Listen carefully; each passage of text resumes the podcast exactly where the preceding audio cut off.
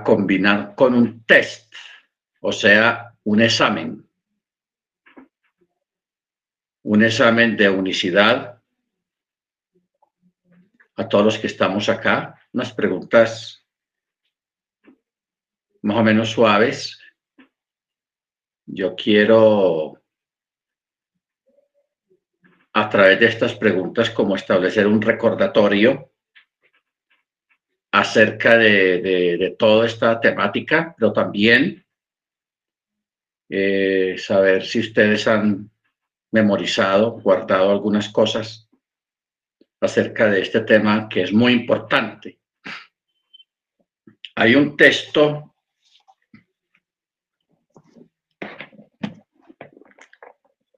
que está en Mano Freddy, si me ayudas a conseguirlo, donde dice todo espíritu que no confiesa que Jesús ha venido en carne, ese texto.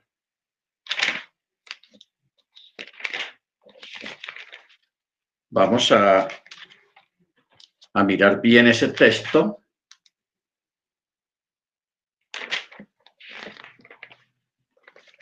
Aló, mi more. Primera de Juan 4.3. Primera de Juan. 4.3. Ok. Primera de Juan 4.3. Pero vamos a leerlo a partir de el verso 4, eh, el, el, el verso 1. Vamos a leerlo a partir de aquí. Dice, amados, no creáis a todo Ruach, sino probad los espíritus, si proceden de Elohim, porque muchos falsos profetas han salido al mundo. En esto conoced el Ruach de Elohim.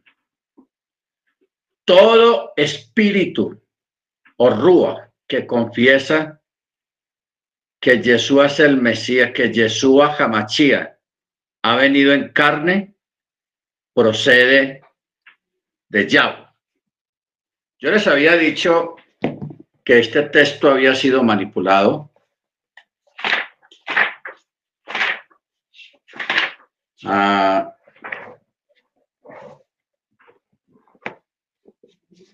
que este texto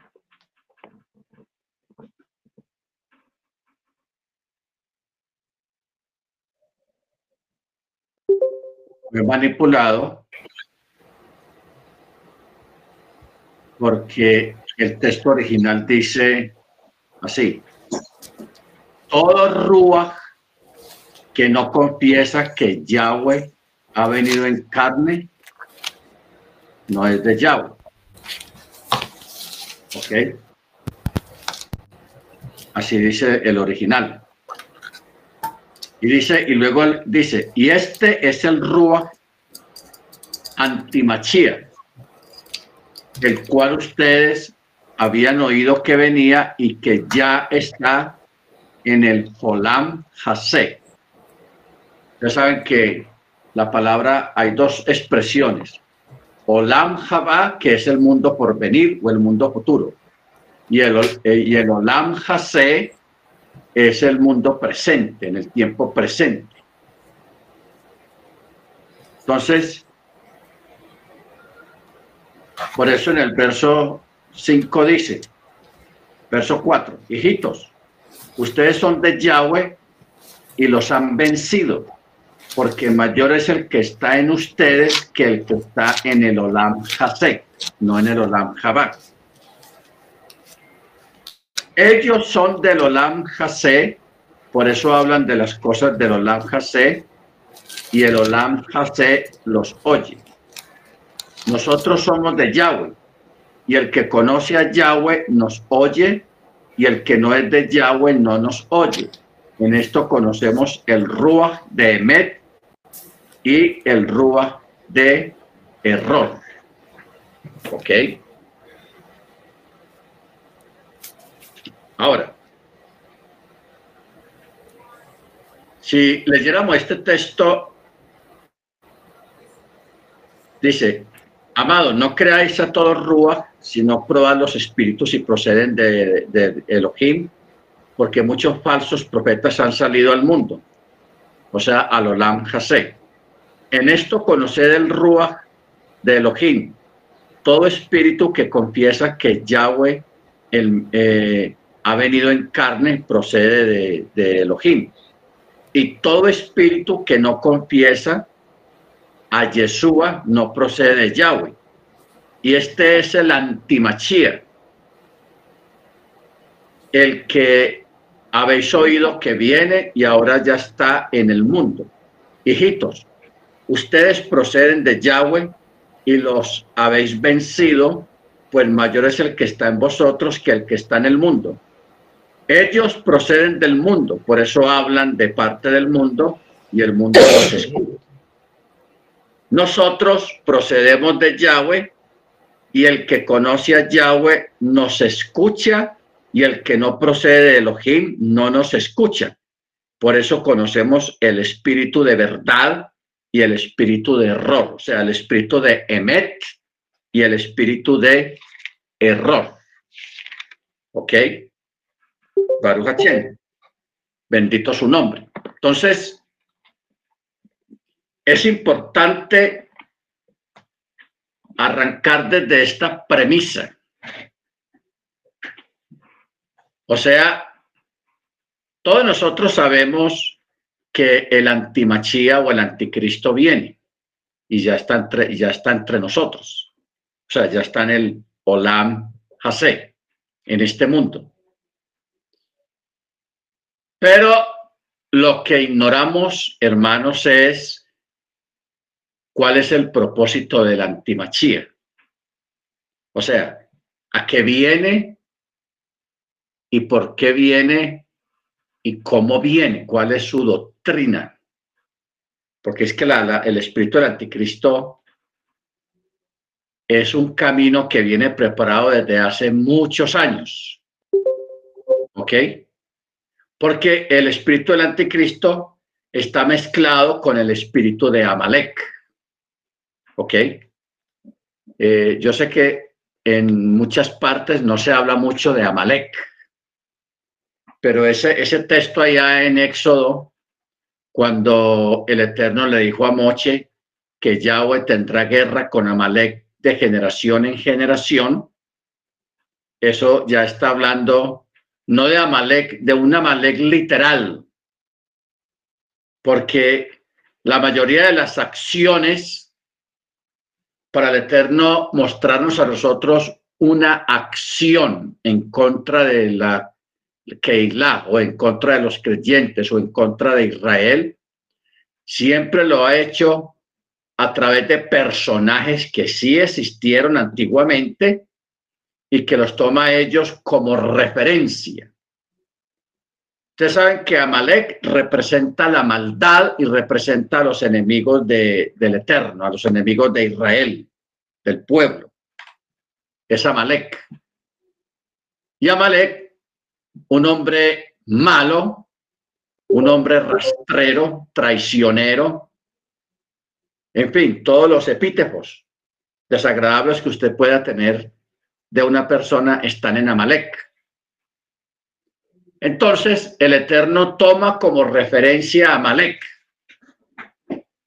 porque siempre a través de la historia han habido personas que se han levantado y se seguirán levantando que se levantan en contra de Israel, en contra del pueblo del Eterno. Entonces el Eterno, usando a Amalek, pone su nombre como referencia a todos esos personajes dentro del cual va a residir el mismo espíritu que había en Amalek. ¿Ok? Entonces por eso el Eterno dijo, y el nombre y mi nombre no estará completo, y mi trono, mi nombre y mi trono no estarán completos hasta que Amalek no sea sacado de la tierra, o sea, el espíritu de Amalek. Los que se levantan en contra de Israel, eso es Amalek también, el espíritu de Amalek. Por ejemplo, otro personaje malo también, que fue tomado como referencia, que está mencionado en el libro de Apocalipsis, es Jezabel. Jezabel. Jezabel fue una mujer, reina, esposa de un rey de, Israel, y, y, esta mujer era muy mala, mala, mala, mala, re mala. Hizo cosas muy malas, entonces por eso también la escritura toma el nombre de esta mujer para referirse a otras mujeres más adelante en la historia y en, este tiempo y en un futuro, eh, que se levantan contra el pueblo, contra la autoridad y contra los profetas del Eterno. Entonces el Eterno la llama el espíritu de Jezabel. ¿Ok? También la llama Jezabel. O sea, más mujeres en este tiempo que tienen el mismo sentir de Jezabel como una mujer mala que se levantó en contra de los varones del Eterno, en contra de, los de los moré, de los profetas, de todos aquellos que anuncian la, la buena nueva. ¿Ok? Entonces, hoy en, hoy en día, que el Eterno se hizo carne, como dice Juan capítulo 1, en el principio el verbo y el verbo era con, con Dios y el verbo era Dios. Luego en el verso 14 dice, y este verbo se hizo carne. O sea, el mismo Elohim, el mismo Dios, hablemos en otras palabras, se hizo carne y habitó entre nosotros. ¿Ok? Habitó entre nosotros. O sea, ese es el gran misterio que menciona el libro de Timoteo. Primera Timoteo 3:16. Indiscutiblemente grande es el misterio de la piedad. ¿Qué es la piedad? Ustedes saben que en Roma este señor Da Vinci, Da Vinci, hizo, talló una estatua, el hombre era un artista tenaz, y talló una estatua en piedra, piedra de granito, y se llama La Piedad. ¿Cómo está representada la estatua? Una mujer teniendo un hombre en sus brazos, en, en sus pies, abrazándolo que es una representación de Miriam, de María y Yeshua, cuando él fallece. Eso se llama, entonces él bautizó esa obra La Piedad, así se llama, y está en tamaño natural, realmente una obra de arte, La Piedad.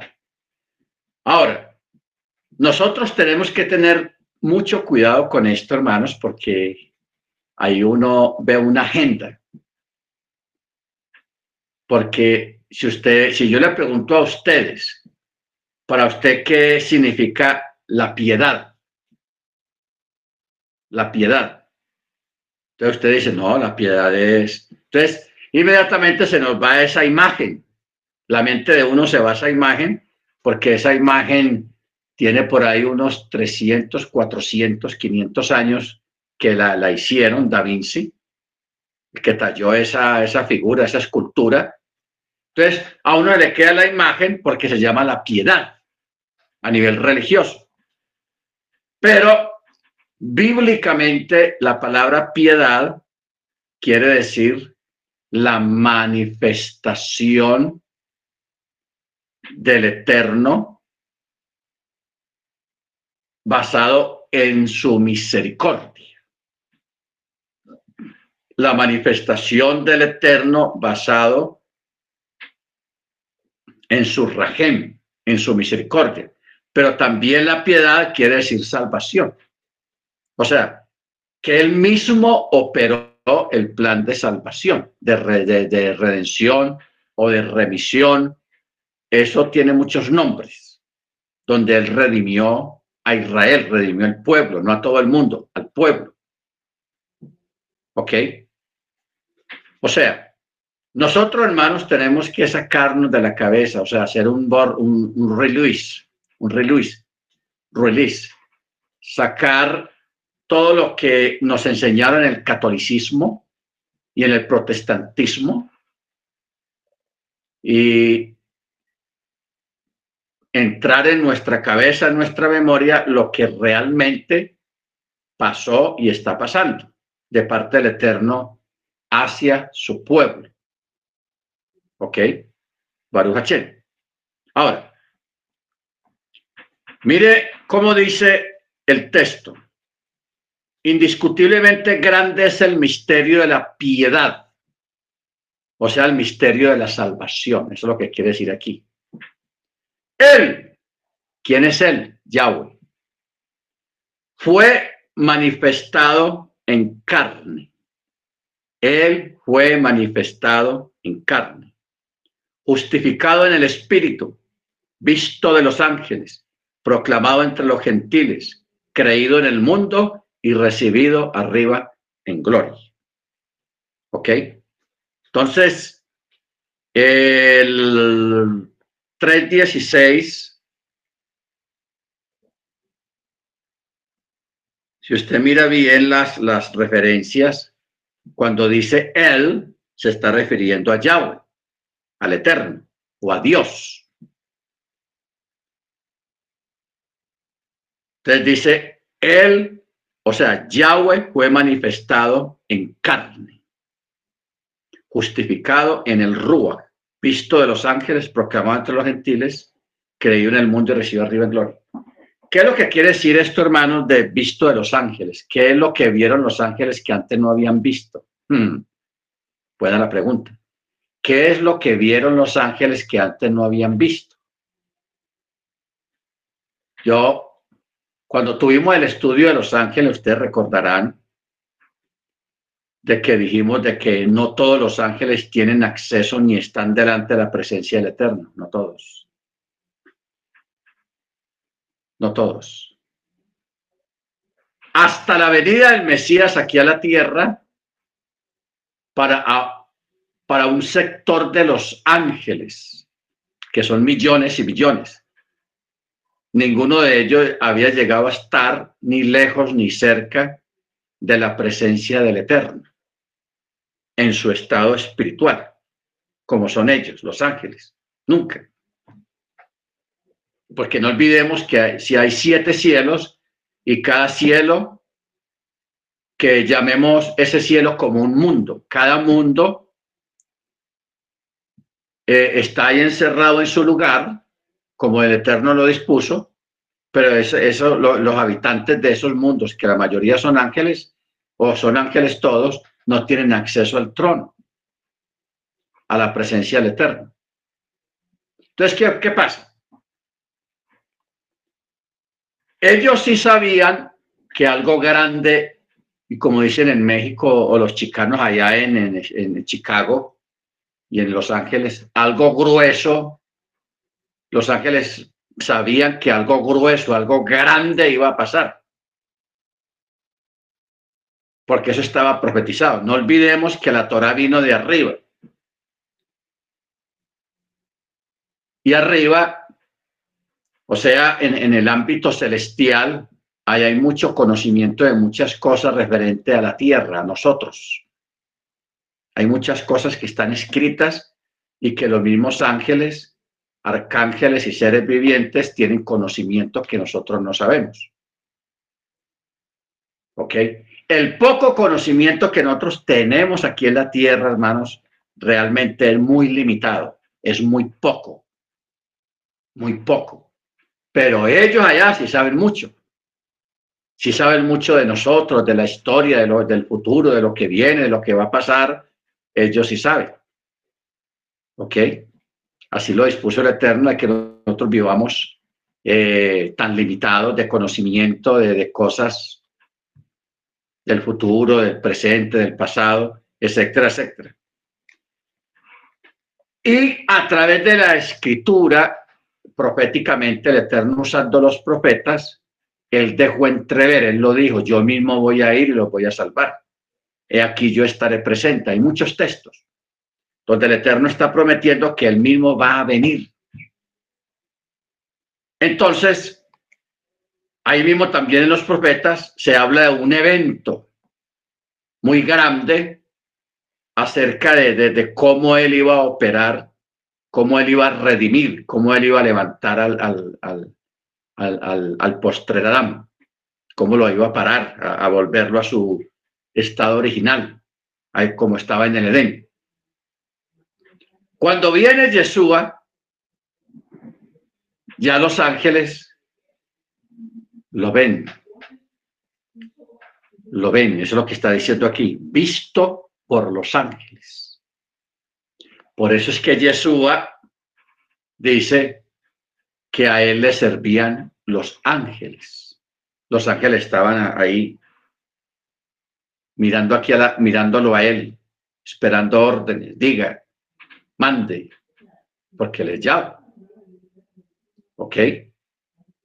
Entonces, usted recordará ese episodio cuando, en la noche que lo iban a arrestar, que Pedro le dijo que no se dejara arrestar, que aquí peleamos, nos damos duro con los, con los, con los romanos, pero usted aquí no se lo llevan y todo eso. ¿Y qué, qué le dijo Jesús a Pedro? ¿Acaso no crees que yo puedo pedir una legión de ángeles? ¿Y usted sabe cuánto es una legión? 600 mil ángeles bien armados. Si un solo ángel mató 25 mil asirios en una noche, uno solo, ¿qué tal 600 mil ángeles? Hermanos, acaban con todo el territorio allá de, el, Oriente Medio, lo acaban completamente, Jerusalén, Siria, Líbano, todo eso lo acaban, hermanos, de una. Si Yeshua hubiera tomado la decisión de, de, defenderse, o sea, de, pelear de otra, de otra manera. ¿Ok? Pero él estaba cumpliendo lo que había pactado, lo que había mandado a escribir, lo que ya estaba escrito y él lo iba a cumplir. Él no se iba a ir para atrás. ¿Ok? Entonces, ahí nos damos cuenta de que en este momento o desde la, desde la venida del Mesías eh, hubo un sacudión. Se sacudió el chamaín, los cielos se sacudieron. ¿Por qué se sacudieron? Porque lo que dice Pablo aquí en 3.16, visto de los ángeles, los ángeles lo vieron. pero lo vieron con un cuerpo humano. ¿Ok? Si no entendemos. Lo vieron dentro de un cuerpo humano. O sea, yo quiero que traslademos nuestra mente. Vamos a pensar en grande, hermanos. Yo quiero que traslademos nuestra mente al ámbito celestial. Que tratemos de pensar con mente angelical, con mente de querubines, con mente de seres vivientes. Pensemos como ellos. Y miremos hacia aquí, hacia la tierra. Miremos hacia la tierra. Cuando viene el rey, el soberano, el que hizo los cielos y la tierra, viene aquí a este planeta Tierra y se reduce al tamaño físicamente, al tamaño de 1,50, 1,60, 1,70, la estatura que tuviera Yeshua o que tenga Yeshua todavía en este momento,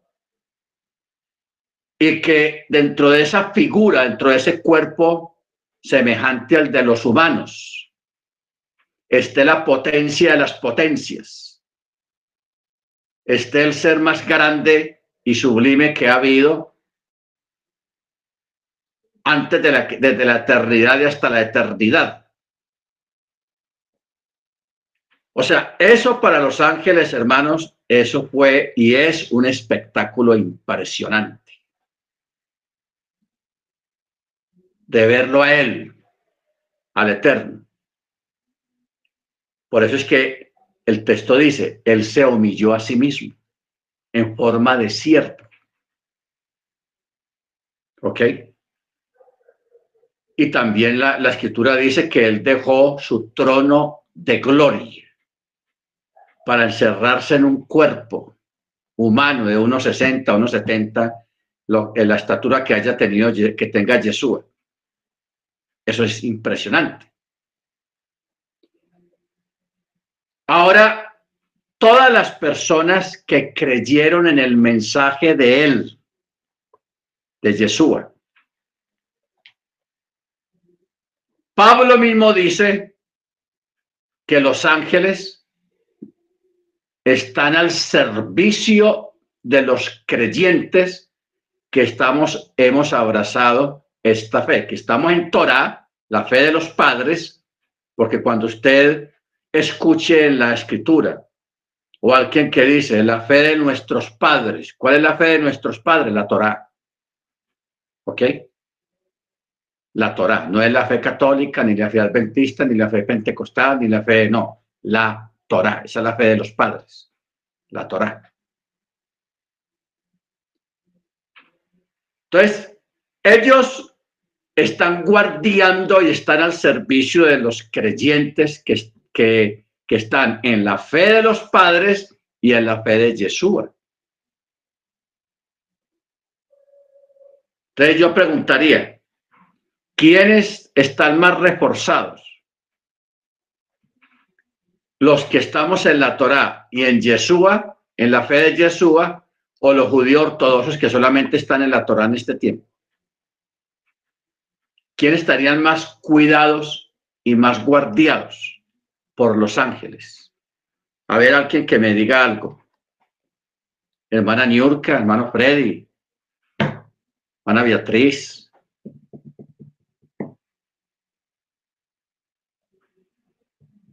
Acuérdate que esto es una clase de preguntas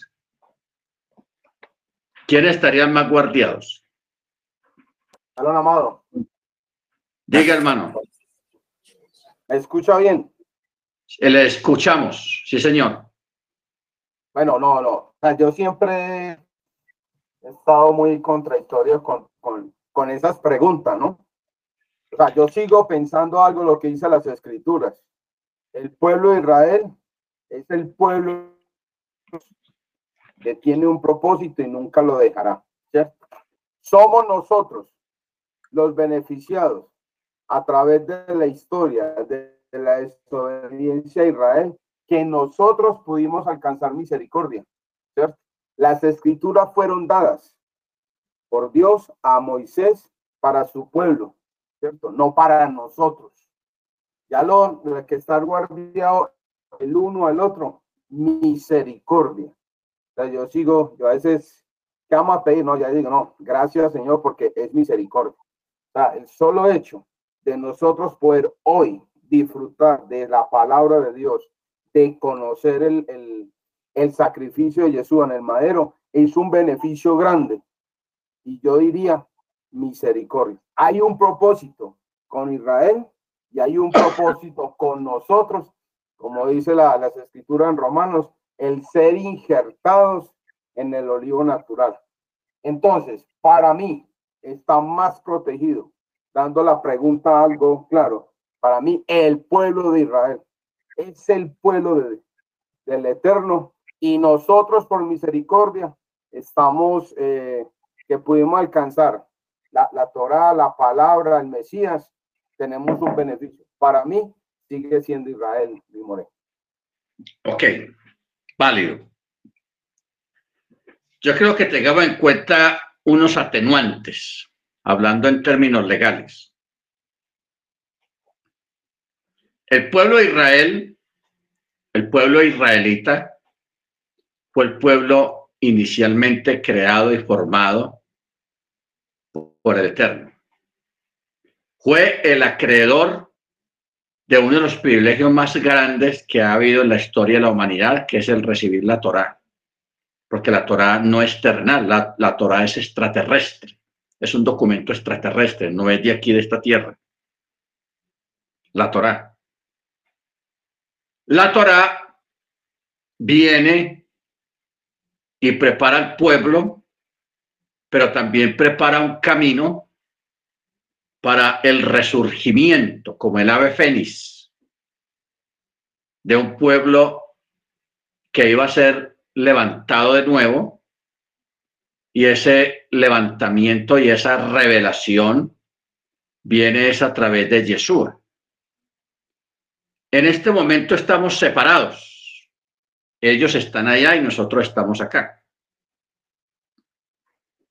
El asunto es que nosotros en este momento, eh, la Torah vino, como leímos el texto ahí en Hechos de los Apóstoles, la Torah vino, como dijo Pablo, y vosotros que recibiste la Torah por disposición de ángeles.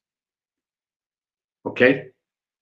Y nosotros recibimos la revelación de la Torah, porque no es otro mensaje nuevo, sino la revelación y el cumplimiento de la Torá, lo recibimos directamente por el Eterno, no por disposición de ángeles. ¿Ok? Hay una diferencia ahí. No por disposición de ángeles, sino por pura revelación. Y esta revelación viene, es a través de la obediencia al mandamiento y la fe en nuestro Adón Yeshua Hamachia. ¿Ok? La revelación de nuestro Adón Yeshua Hamachia. Ahora, sobre nosotros se ha traído y se ha hecho reposar el Ruach Jacodés, el espíritu de santidad. Que el espíritu de santidad es el mismo Yahweh en su esencia como Ruach. No que sea otro espíritu diferente al Eterno y a Yeshua, no. Es el mismo, simplemente que son títulos en cuanto a manifestación. ¿Ok? Entonces, si nosotros miramos, recordemos unas palabras de Yeshua cuando él dijo, he aquí yo os envío en medio de lobos. En medio de lobos, o sea, de, gente muy peligrosa, de gente muy peligrosa. Entonces, al nosotros haber creído en Yeshua y al mismo tiempo guardar la Torá, nos hace acreedores de unas mayores bendiciones, en cierto modo, porque a través de la, de, de, la Torá y a través de la fe en Yeshua, en nosotros se está cumpliendo todo lo que fue escrito desde la antigüedad acerca de la venida de, de Yeshua, o sea, con título del Mesías, o sea, el ungido, el ungido, o el ángel, tiene muchos nombres, se llama el ungido, el ángel del pacto, el, deseado de las naciones, también se les llama así, el deseado de las naciones. Son, son 72 títulos, que son muchos, que tiene Yeshua en el cumplimiento en esta era llamada la era mesiánica, la era del Mesías, la era del Mesías. Ahora, nosotros, hermanos, aquí estamos realmente caminando en medio de un mundo muy desigual, un mundo que ya no está atacando en forma violenta como se atacaba antiguamente, sino que el ataque hoy en día son ataques de carácter espiritual a través de doctrinas de error, a través de falsas enseñanzas, eh, Hasatán, que el Eterno nos reprenda, disfrazado como ángel de luz, engañando y engañando y engañando a la gente, desviándola del camino. Entonces, eso, o sea, la, actividad demoníaca en este tiempo es más fluente, es más abundante que en la antigüedad. Mire usted que en la época de los patriarcas en la época de los reyes no había mucha actividad paranormal, o sea, demoníaca. Sí, de vez en cuando se presentaban episodios, pero los demonios estaban... Lo, que lo pasaban era, como dicen los sabios, los demonios en la antigüedad se lo pasaban, eras gastándole bromas a la gente. Eran bromistas. Molestaban la gente ahí, pues por, por ellos gozasen la gente. Pero cuando vino Yeshua, todo eso se alborotó y los demonios ya se volvieron violentos, se volvieron fuertes, se empezaron a manifestar de una forma más abundante. Por eso en, los evangelios tenemos relatos que realmente no está todo lo que debía estar acerca de la actividad demoníaca y Jesús misma lo dijo, yo veía a Satán caer del cielo como un rayo. Porque la venida del Mesías tomó de sorpresa a Satán, porque a Satán sabía que iba a venir alguien muy grande, pero él no sabía cómo. No sabía cómo, de qué manera. Cuando ya Yeshua, él comienza su ministerio y empieza a socavar los cimientos de la tierra, con su mensaje, con su presencia, con los milagros, porque en Israel nunca se habían hecho los milagros que Jesús hizo. Si hubieron milagros de vez en cuando en la antigüedad a través de, de, eh, de Elías, de Eliseo, eh, de algunos profetas que aparte de ser profetas, también hacían, tenían dones de milagros o dones de sanidad. Pero vino Jesús, hermanos, todos los días sanando 200, 300 enfermos diarios. Todo, a él no le quedaba difícil ninguna enfermedad. Traigan lo que sea y el que sean las condiciones en que esté, que aquí lo cuadramos. Levantar muertos, enderezar torcidos, levantar paralíticos, darle la vista a los ciegos, el oído a los sordos, sacar demonios a diestra y siniestra, porque todo eso se alborotó con la venida de, de, de Yeshua, se alborotó el reino de las tinieblas. Entonces comenzó una actividad demoníaca que se ha ido incrementando, incrementando hasta, hasta este tiempo. ¿Ok? Hubo un tiempo en que los demonios y el espíritu de, Jezabel y el espíritu de Amalek pensaron que matando y matando creyentes iban a acabar con la, la, la Keilah, la congregación, con Israel, con los de la fe. Ellos pensaron que de esa manera los iban a destruir, los iban a acabar e iban a desanimar a otros para que no creyeran, pero al contrario. Ellos mataban 100 creyentes y, se convertían 200 nuevos por el testimonio de los 100 que murieron gloriosamente. Entonces, no, ellos se dieron cuenta que la cosa no era por ahí. Aplicaron una norma de guerra que dice, únete a tu enemigo. Únete a tu enemigo y desde adentro socava sus fundamentos, su fe, desde adentro.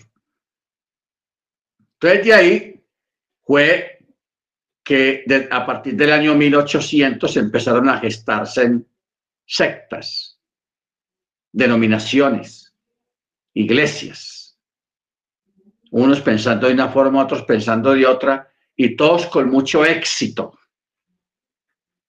Mucho éxito, porque cuando uno mira el, panorama a nivel global, uno ve, por ejemplo, que a finales de 1800 y principios de 1900, o sea, el siglo antepasado, eh, se crearon las grandes comunidades religiosas del mundo, que son los testigos de Jehová, que son los mormones, que son eh, el, la, la, iglesia adventista, el reverendo Moon, también ya a finales de 1800 empieza a gestarse el movimiento pentecostal en Azusa Street, que comenzó todo. Entonces, todos estos movimientos, hermanos, han tenido un éxito impresionante. Realmente han arrastrado multitudes, ¿ok? Porque si usted se pone a mirar hoy en día la, la, la Watchtower, los testigos de Jehová, eso hoy en día es una de las organizaciones más grandes del mundo. Están en todo el mundo, están muy organizados y son muchos. Si usted va dando los mormones, igualmente los mormones están bien organizados, están en todo el mundo, eh, pero especialmente me refiero a, a la organización están muy bien organizados. Igualmente el movimiento del séptimo día de Ana, de White, muy organizados, se están expandiendo por todas partes. Y luego tendríamos eh, el movimiento pentecostal, que de ahí han derivado una gran cantidad de comunidades religiosas cristianas de todos los nombres habido y por haber,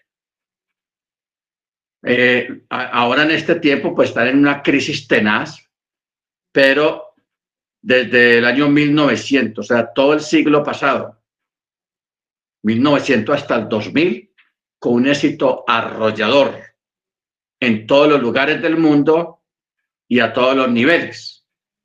¿Ok? Entonces, luego también está Reverendo Moon, y otras comunidades un poco más pequeñas, pero no menos eh, que hayan tenido también mucho éxito, han tenido mucho éxito. ¿Ok? Entonces, ahí ve uno, hermanos, que Hasatán, que el Eterno lo reprenda, ha cambiado de táctica. Antes, a, una persona con, la Biblia en la mano, o con talit en la mano, o con Torah en la mano, el ataque era con espada y con fuego, quemando a las personas en, las hogueras o pasándolos a espada, asesinándolos. Esa era la forma antigua que Hasatán pensó que le iba a dar resultados, pero no le dio resultados. Sí, murieron muchos. Bendito el Eterno.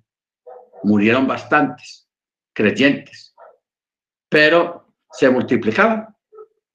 Morían 10 y aparecían 20 nuevos convertidos.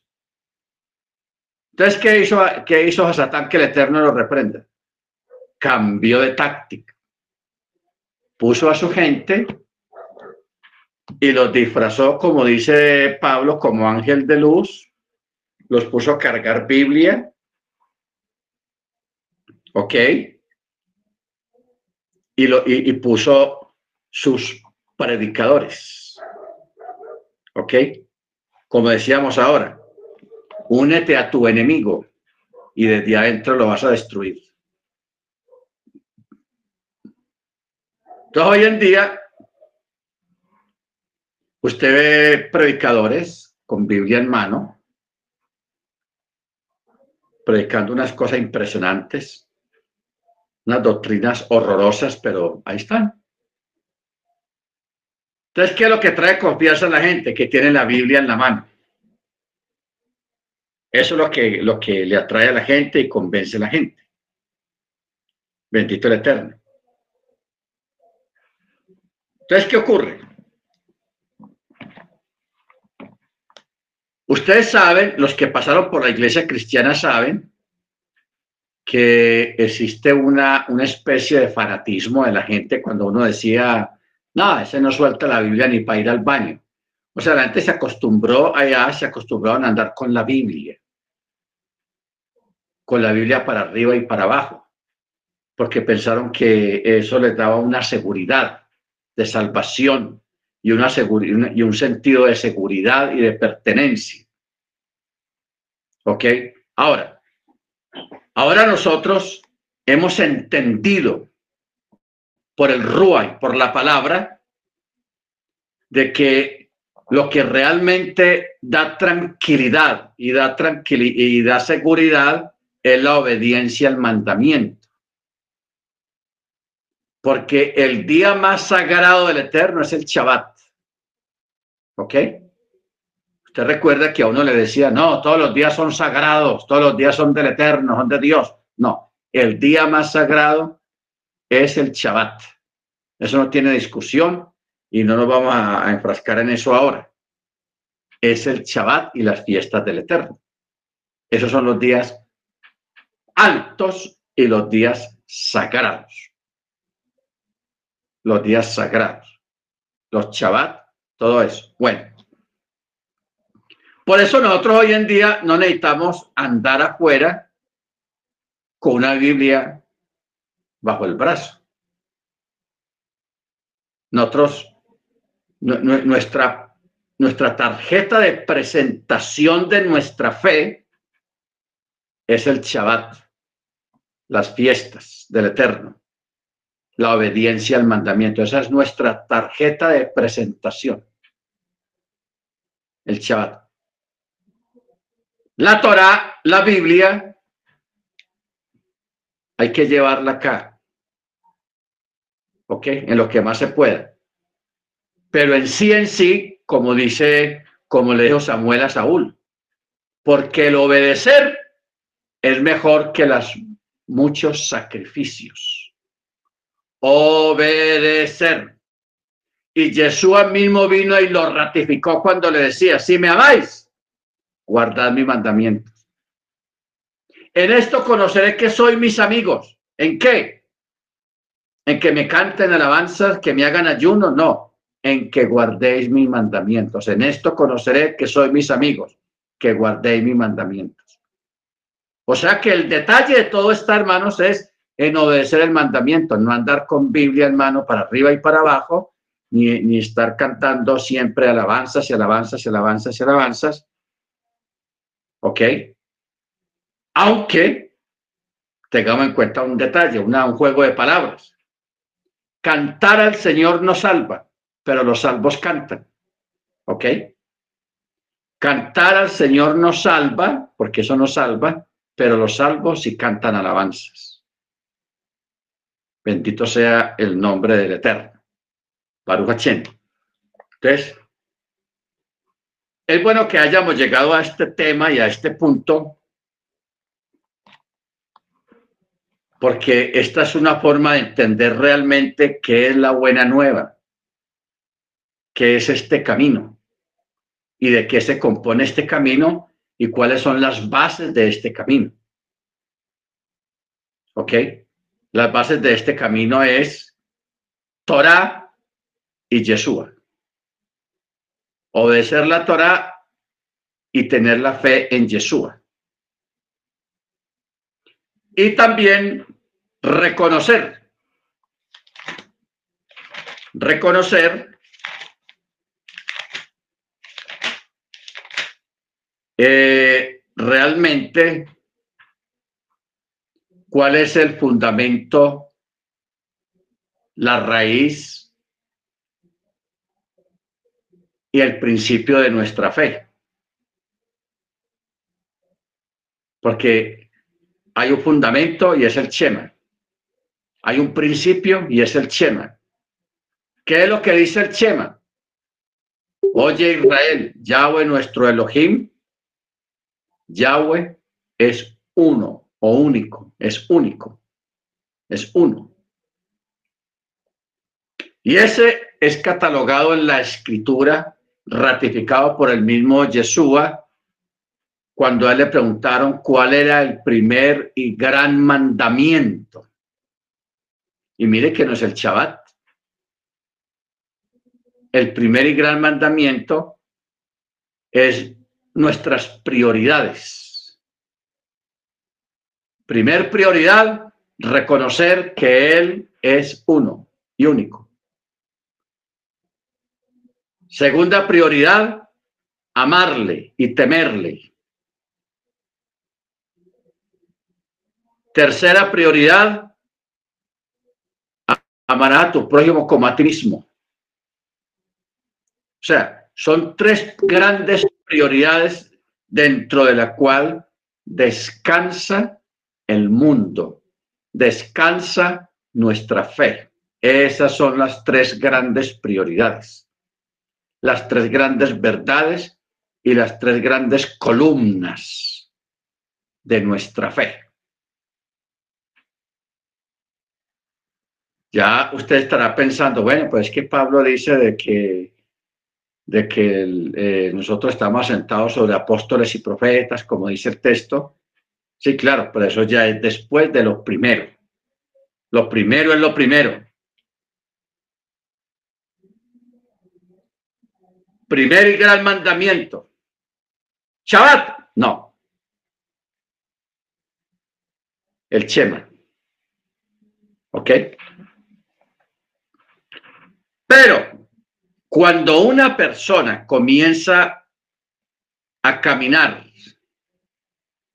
a dar sus pasos, porque en este momento yo conozco mucha gente allá afuera, hermanos, que escuchan rabinos, ponen programas, ponen textos en hebreo, ponen canciones en hebreo, y, usted dice, wow, están las raíces hebreas, mira, le gusta poner cosas en el chat, en su muro del chat de Facebook, o de WhatsApp, cosas en hebreo. Yahweh es mi salvación, Yeshua y el nombre de Yeshua. Y uno piensa que no, ese ya es creyente. Afuera hay un montón de gente así, miles y miles, que hacen eso, pero no guardan Shabbat, ni celebran las fiestas del Eterno. O sea, hay una especie de goma, de encanto con las raíces hebreas. Por eso usted, hermanos, en, la, eh, en, en, Facebook o en las redes sociales, no se deje engañar, no se deje engatusar por personas que le hacen creer a usted que están en las raíces hebreas, que porque mire, vea, yo pongo en mi muro eh, palabras en hebreo eh, y, y, escucho música hebrea, porque eso es lo que hay así, hermanos. Pero a la final, esas personas no, no están guardando Shabbat no están celebrando las fiestas. Les parece muy bonito, sí, la música hebrea, eso suena espectacular, los salmos en hebreo o en arameo, eso suena lindo, eh, el nombre es Yeshua, el nombre original, como está en los originales, eh, eso suena espectacular, pero no están guardando Shabbat. Y volvemos a lo que dijo Samuel, porque el obedecer es mejor que los muchos sacrificios. ¿Ok? El obedecer es mejor que los muchos sacrificios. El verdadero creyente en Torah y en Yeshua, distíngalo a usted, no porque hable hebreo, no porque cante, sepa canciones en hebreo, no, porque guarde Shabbat. ¿Ok? Es el, tome eso como una base. Si la persona guarda Shabbat, ese va bien. Así no sepa hebreo, así no sepa canciones en hebreo, pero ya arrancó con el pie. Eso es arrancar con el pie derecho. Guardar Shabbat. ¿Ok? Guardar Shabbat estos días el hermano Freddy me mandó una porción, un texto.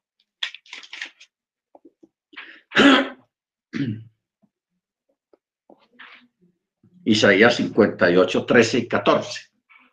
Dice, si detienes tus pies en el Shabbat para no hacer lo que te plazca en mi día santo, si llamas al Shabbat tu delicia, santo, glorioso de Yahweh, y lo honras, no yendo en tus propios caminos, ni buscando tus propios placeres, ni hablando de tus propios asuntos. Entonces Yahweh será tu delicia, te haré subir sobre las alturas de la tierra y te alimentaré con la herencia de tu padre Jacob, porque lo habló la boca de Yahweh. Amén. Bendito su nombre. Ahora, Después de que una persona entra al Shabbat y entiende el Shabbat, el segundo paso es la comida. La comida. Mire usted este texto tan interesante que hay en Isaías 66. Aquí está eh, este, esta porción o este texto está hablando de los sacerdotes o de las personas idólatras. Y mire lo que dice, 66, 17 de Isaías. Los que se consagran y purifican para entrar a los huertos. Tras uno que ocupa el centro. Los que comen carne de cerdo, reptiles y ratones. A una serán consumidos, dice Yahweh, porque yo conozco tus obras y sus pensamientos. ¿Ok? Ahora, ¿por qué la comida, hermanos? Porque si usted ya está celebrando Shabbat y lo está santificando, usted es santo. Porque ¿qué es lo que hace santo a una persona? Yo recuerdo cuando estaba ya en el cristianismo, yo me hacía mucho esa pregunta. En sí, ¿Qué es un santo? ¿Qué es ser santo? Entonces uno decía, no, santo, hablar en lengua, recibir el Espíritu Santo y hablar en lengua, eso ya es un santo. Ok. Otros decían, no, orando, orando, orando, porque la oración también santifica. Entonces, eh, había muchas personas que se dedicaban al ayuno, a la oración, a hacer vigilias, porque pensaban que eso era ser santo y que eso era una eh, demostración o una muestra de lo que es la santidad. Pero cuando ya uno empieza a entender realmente las cosas, la palabra, ya uno se da cuenta que lo que hace santo a una persona es la obediencia al mandamiento. Por eso es que cuando usted hace la apertura del Shabbat, eso es santificar el Shabbat, ese acto de hacer la apertura. Usted está separando el Shabbat de los demás días de la semana. ¿Ok? Lo está separando. Porque tiene que haber una separación. ¿Cómo se hace la separación? Con esa oración de la apertura del Shabbat. O sea, usted no puede iniciar un Shabbat y decir, ve, ya son las seis y cuarto ya estamos en Shabbat. Y ya se quedó así, estamos en Shabbat. No. Hay que hacer la oración, porque la oración es lo que separa el Shabbat de los demás días de la semana, del día viernes. Hay una separación y eso lo hace la oración. Y eso es santificar ese día para el Eterno. Y al, y al mismo momento de usted santificar ese día y entra ese día santo, usted mismo es santificado también. ¿Ok? Usted mismo es santificado. ¿Ok? Ahora, al usted ser santificado, después de haber santificado el Shabbat o las fiestas, porque para todo siempre se hace una apertura, la apertura de la fiesta de Pexa, de cualquiera de las fiestas que se celebran para el Eterno, que son mandatorias, siempre se hace una apertura. Usted no puede entrar a la fiesta, ah, no, ya estamos en Pexa. Ah, ok. Haxamea Pexa. No. Usted tiene que santificar la fiesta. Y eso se hace es con la oración, con el partimiento del pan y el vino. Esa es la forma de santificar la fiesta. Bueno, ¿qué ocurre? Al usted ser santo y ser santificado, modestia aparte, eh, la santificación no es una condición ni un pensamiento la santificación es algo más que una condición y que un pensamiento. Primeramente es un acto de fe, pero también es un acto que se hace literalmente y se cumple y se prepara y se forma a través de la comida, lo que tú le metes al templo. lo que tú le metes a tu cuerpo. A través de la escritura, el Eterno mismo nos ha explicado qué es kosher y qué es no kosher. O sea, qué es alimento apto para el consumo de ese templo, que es apto para entrar en dos palabras. No es, no es para que usted la pase bien en su estómago degustando la carne, ay, qué rico que no. Tenemos que mirar las cosas de otra manera para que lo entendamos mejor y lo hagamos con mayor conciencia. Usted es santo. Su cuerpo es santo. Y el Eterno le está diciendo a usted a través de la Torá que le puedes meter al cuerpo a nivel de alimentación. ¿Qué le puedes meter a tu cuerpo? Entonces, como el Eterno es perfecto en todo, Él sacó una lista aquí en, en, la Torá donde te dice qué puedes comer y qué no puedes comer, qué es inmundo y qué es comida kosher, que es comida apta para, para tu cuerpo, que es templo. Entonces, ahí está la lista. Entonces, ese es el segundo paso que hay para una persona que realmente está en Torah. Que no es una goma, que no es un gusto, ay, me gusta, eso, eso suena muy bonito. No, no, no. Ya nosotros pasamos por esa etapa, estamos en una etapa de madurar, de crecimiento, de, de, de crecer. Amén. Ya no vamos por porque me gusta o por las emociones, sino que ya estamos adentro y si estamos adentro vamos a hacernos responsables de lo que somos, a responder por lo que somos. Entonces, mire aquí lo que dice esta advertencia de parte del Eterno. Los que se consagran y purifican para entrar a los huertos, tras uno que ocupa el centro, o sea, el, el, sacerdote o el que dirige el culto idolátrico. Y dice, los que comen carne de cerdo reptiles y ratones, aún serán consumidos, dice Yahweh, porque yo conozco sus obras y sus pensamientos. Baruachén. Entonces, por eso, hermanos, es que este es otro paso que hay que tener en cuenta. Y mire que aquí no estamos hablando de que del cigarrillo, del baile, del licor.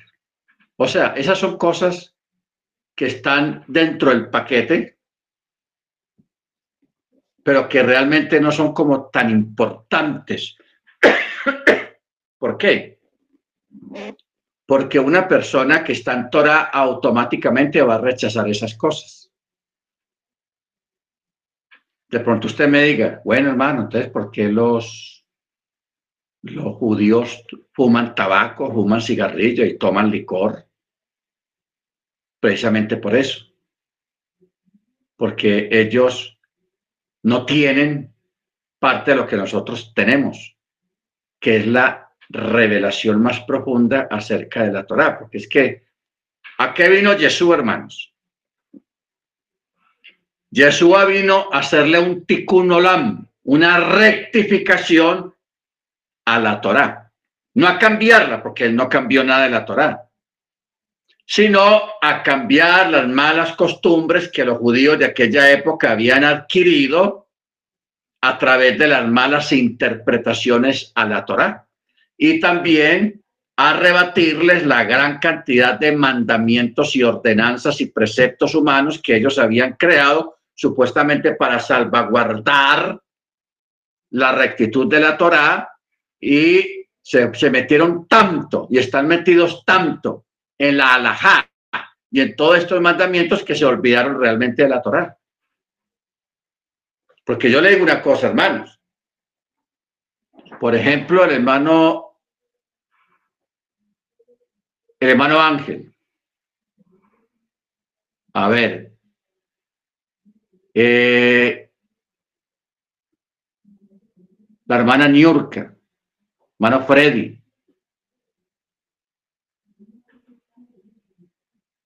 El, a ver, ¿quién más? O sea, estoy hablando de personas que, saben mucha Biblia.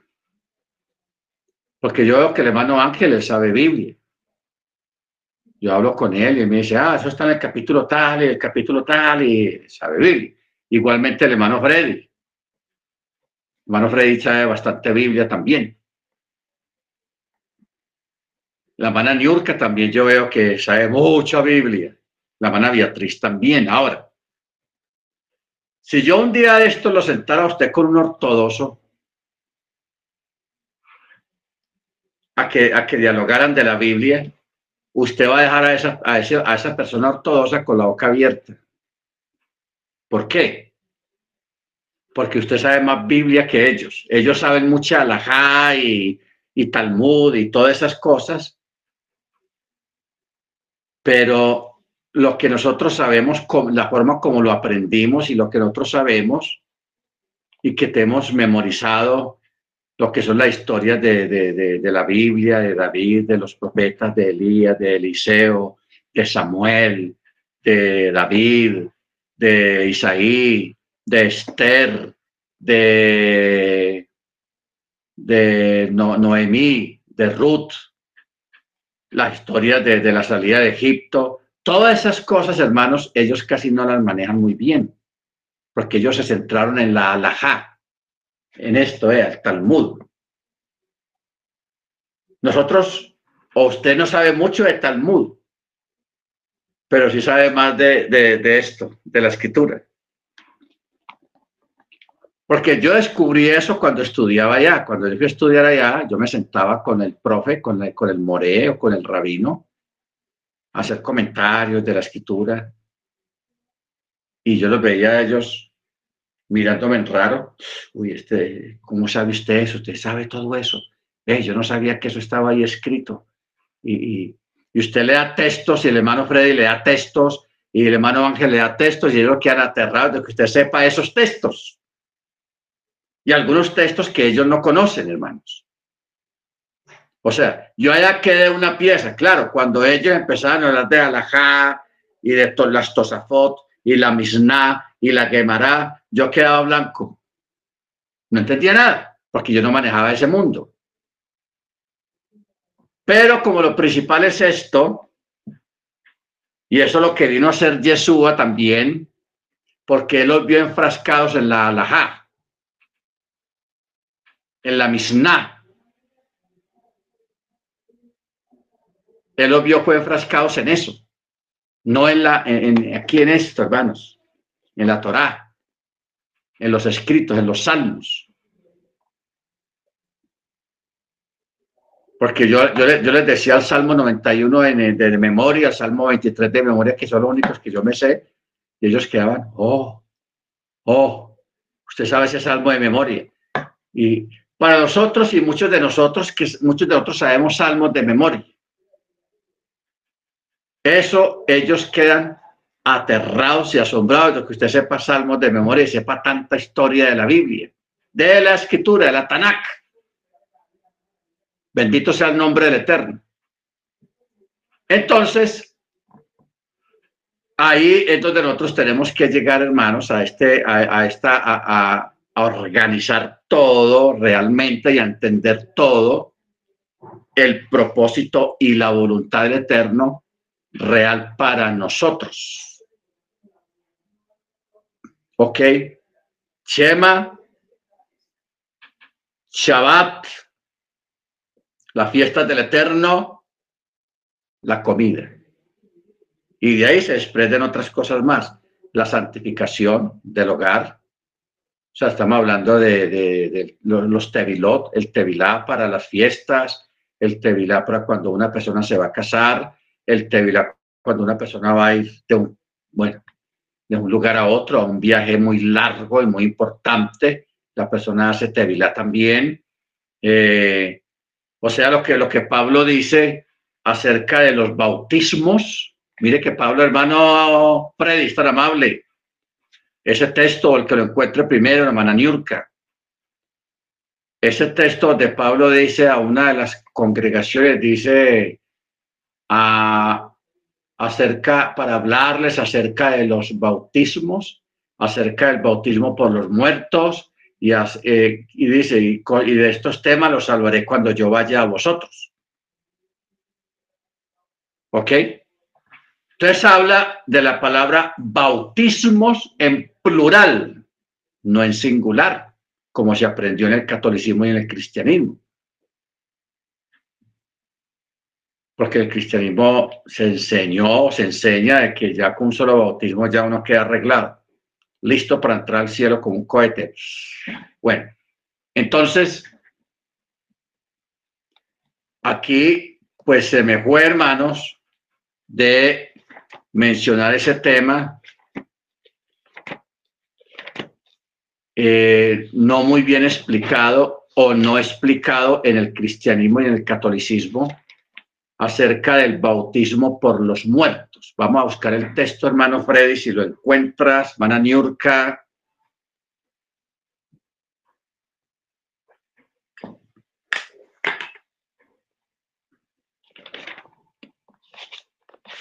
El uno está en Primera de Corintios, 15 creo.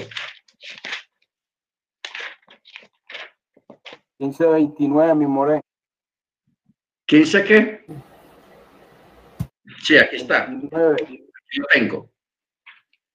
Y mientras tanto busca el otro, es tan amable, porque yo sé que hay otro donde habla de los bautismos. Dice, 15.29 dice, vamos a leerlo a partir de 28. Cuando le haya sido sometida a todas las cosas, también el Hijo mismo se sujetará al que le sujetó a él todas las cosas, para que Elohim sea todo en todos. Si no es así, ¿qué harán los que se bautizan por los muertos? Si realmente los muertos no son resucitados, ¿por qué pues son bautizados por ellos?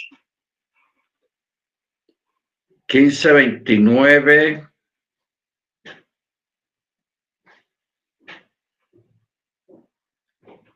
Bueno, vamos aquí al texto hebreo de Corintios.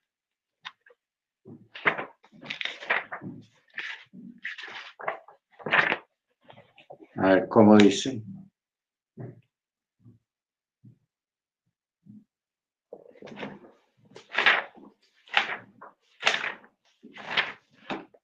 Muy bien.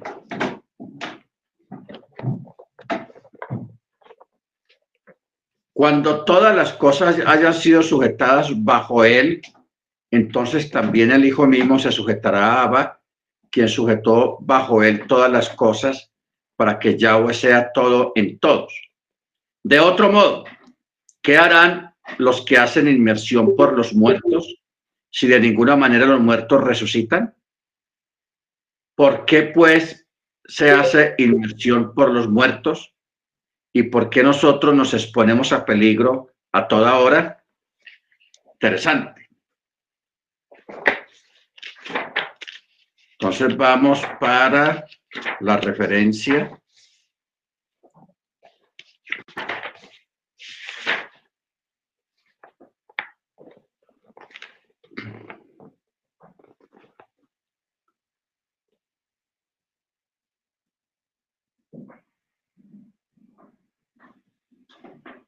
Bueno, ¿qué significa esto, hermano? Vamos a poner atención a esta parte.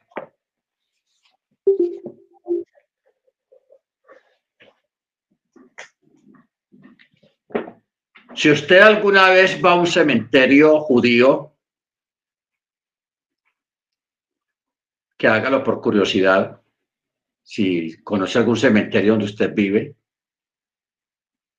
usted va a notar que en la, en la base de arriba de algunas tumbas hay piedras, piedritas pequeñas. Hay piedras.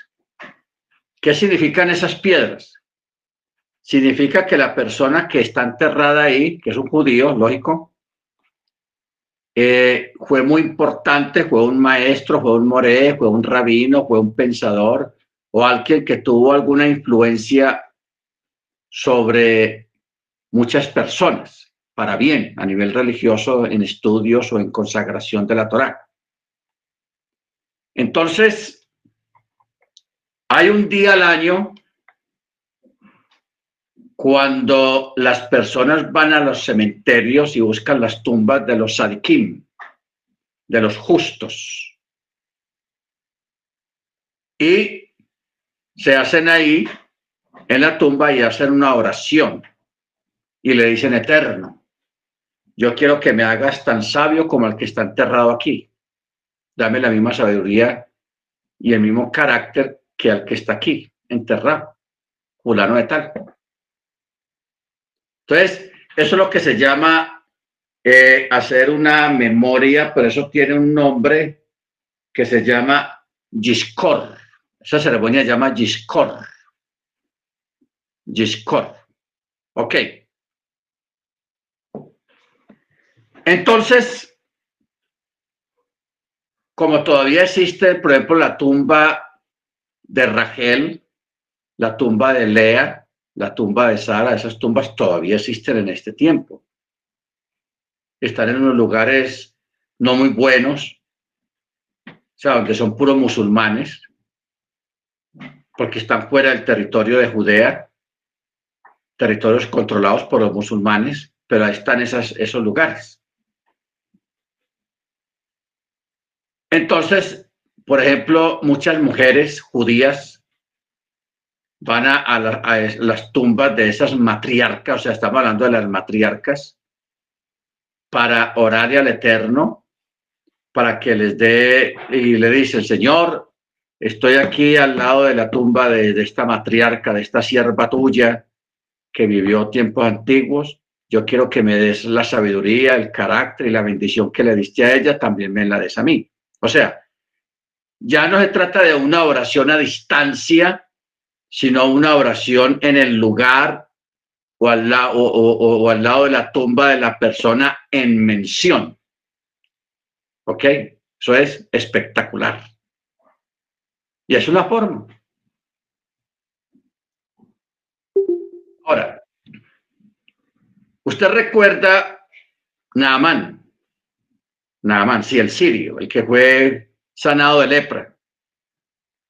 Usted recuerda que él le dijo al profeta que le permitiera llevar tierra, un poquito de tierra, del lugar donde había ocurrido el milagro que él tuvo de, ser limpiado de la lepra.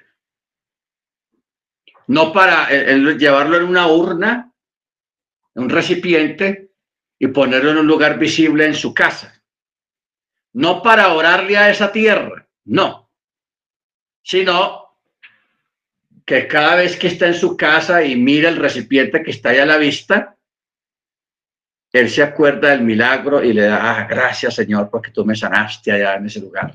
O sea, no olvidarnos de los beneficios, no olvidarnos de los milagros, no olvidarnos de, de las cosas grandes que el Eterno hace porque nosotros somos muy olvidadizos. Entonces, en, esa época, eh, la gente acostumbraba a eso, donde recibían un milagro o, una manifestación muy gloriosa, ellos llevaban un poquito de tierra y la ponían en una urna en un lugar muy visto en la casa para acordarse siempre.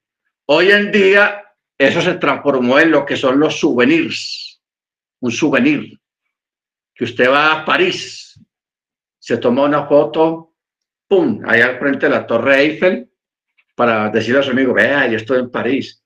Pero también allá venden unas, unas figuritas pequeñitas de la Torre Eiffel. Usted se los lleva para su casa, lo pone en su escritorio, en algún lugar visible, y cada vez que lo ve, ah, eso cuando estuve en París, eso estuvo tenaz. En fin, son recordatorios. Ahora, en el judaísmo existe una costumbre de que cuando una persona importante muere, un justo muere, existe la costumbre de, hacer oración por ese Primera Reyes 5.17.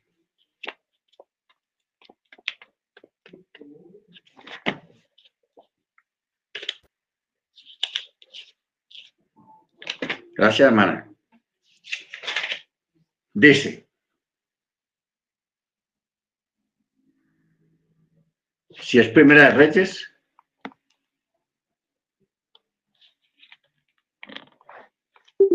Ah, segunda de Reyes, sí, porque aquí habla de unas piedras.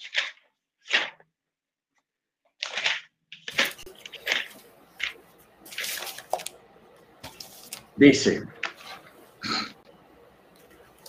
y Naamán dijo, pues entonces te ruego que sea a tu siervo la carga de tierra en un par de mulos, pues tu siervo ya no ofrecerá holocausto ni sacrificio a otros dioses, sino a Yahweh.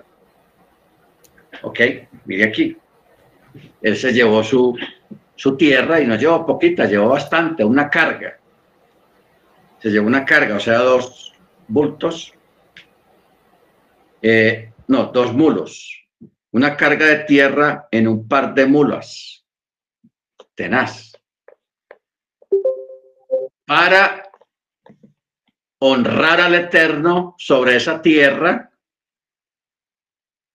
y otra para ponerla en un lugar visible, en una vasija bien bonita, para acordarse siempre de las misericordias del Eterno, porque él tenía lepra y la lepra, hermano, eso no es, la lepra no es cualquier cosa, eso es cosa tenaz. Bueno, ya nos va a ir el tiempo, vamos a mirar lo, de lo del bautismo por los muertos, para que no nos quedemos así pues en el aire.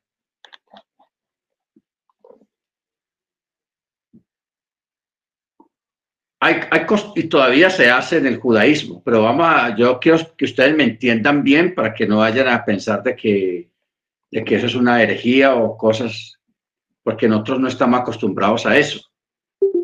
En el judaísmo sí, pero nosotros no. Cuando fallece un justo, escuche bien, cuando fallece un justo, o que hace años falleció, entonces, muchas personas en un día determinado del año, judíos, hacen tevilá en memoria de ese justo. ¿Ok? No porque el justo esté perdido por allá, quién sabe dónde y necesita que usted se bautice por él, no. Sino que hacen tevilá en memoria de ese justo, de esa persona para que el Eterno lo tenga, lo siga teniendo en su gloria, ¿ok? Y realce más los méritos de ese justo. O sea, un realce más delante del Eterno de ese justo que ya se fue. No se ora por el justo, porque el, muerto no necesita nuestras oraciones. Los que necesitamos oraciones somos los vivos pero se hace es en memoria. Ahora, ¿cuál es la discusión ahí en Primera de Corintios 15? De que ustedes saben que los saduceos, la escuela de los saduceos, ellos no creen en la resurrección de los muertos.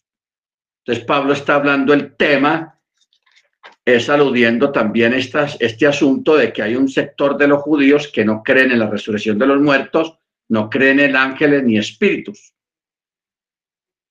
Entonces, como Pablo aquí está reafirmando la resurrección y reconociendo la resurrección y dando más o menos unas pautas acerca de cómo será la resurrección, de qué manera va a ser, cuerpo glorioso, en fin, explica todo muy bien. Entonces, para él ratificar lo que él está enseñando acerca de la, de la resurrección, entonces por eso él está diciendo, entonces, ¿qué de aquellos que se bautizan por los muertos, que hacen tevila por los muertos? Claro, ahí dice los muertos como si estuviera haciendo bautismo por la persona que ya murió, pero el texto está mal escrito, no está escrito de esa manera originalmente. Debía de, dice exactamente los que se bautizan en memoria de los muertos, que está hablando de los sadikim, o sea, de los justos. ¿Ok? Entonces, los mormones malinterpretaron este texto porque En los mormones, ellos sí se bautizan por los tíos, por la tía, por la abuela, los que ya murieron. Se bautizan por ellos, eso es en los mormones, no nosotros. Ojo con eso.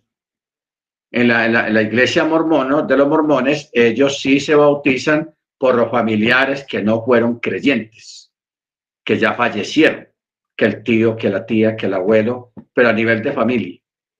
Porque ellos piensan que eso les va a ayudar a los muertos a que sean salvos, a que sean resucitados para vida eterna. Esa es la, creencia mormona. Tengan cuidado. Ahora, nosotros, yo hasta ahora no he enseñado, hasta ahora solamente hemos mencionado la costumbre israelita que tienen los judíos ortodoxos de hacer tevilá por los muertos. No todos lo hacen, porque todavía hay judíos que no creen en la resurrección. O sea, vienen de la escuela de los saduceos, que no creen en la resurrección, que eso es grave. Y, y claro, aunque ellos no creen en la resurrección, de todas maneras lo van el, el Eterno los va a resucitar. Eso si no, el Eterno no va a tomar ese insulto, porque eso es un insulto hacia el Eterno, que fue el que estableció todas las cosas, y que sí lo va a hacer, que sí va a operar la resurrección, pero él con todo y eso, él lo va a resucitar. ¿Ok? Porque hay cosas que están establecidas, que así la persona créala o no la crea, va a pasar. Va a pasar. Bendito el Eterno. Bueno, en referencia a esto de los muertos, hermanos, del, del Tevilá y de otras cosas, eh, yo creo que el lunes vamos a, meternos en ese asunto porque ya nos metimos en el tema y hay que explicar muchas cosas en referencia a lo que es la reencarnación, lo que es al, al dibuk, que ya hablamos el año pasado un poquito sobre eso, los dibuk, y acerca de la, de la inferencia que los que ya se fueron tienen para con nosotros, porque ellos tienen inferencia con nosotros. Nosotros hacia allá no mucho, pero ellos hacia allá sí. Entonces vamos a dar esto para el lunes, porque ya el viernes, pasado mañana, pues ya toca Chabat y ya vamos a estar en la, en la cuestión de la paracha. Hermanos, casi no hicimos preguntas, pero bueno, el tema, nos metimos en este tema que está muy interesante y que es bueno que ustedes lo sepan, que no venga otra persona con malas intenciones a tratar de socavar y enseñarles cosas que no son, especialmente en lo que tiene que ver con la muerte, con los muertos y, y todas estas costumbres judías ortodoxas que nosotros, pues en ese aspecto, nosotros no lo hacemos. No lo hacemos. Claro, si usted alguna vez va a un cementerio y usted ve piedritas en una tumba, pues ponga la suya también. Aunque usted no conoció a esa persona, pues usted está honrando la memoria de esa persona, porque si otros ya pusieron piedritas, es porque saben quién es esa persona, fue un justo, y Pablo dice que sus obras seguirán con ellos. ¿Ok? Después de que la persona fallezca y muera, sus obras siguen sus obras siguen. O sea que hay que dejar un buen legado, un buen legado aquí en esta tierra. Amén. Muy bien, vamos a orar hermanos, vamos a darle gracias al Eterno por su rajén, por esta clase que yo sentí que se fue rápido el tiempo. Hermana Niurka, ¿qué iba a decir?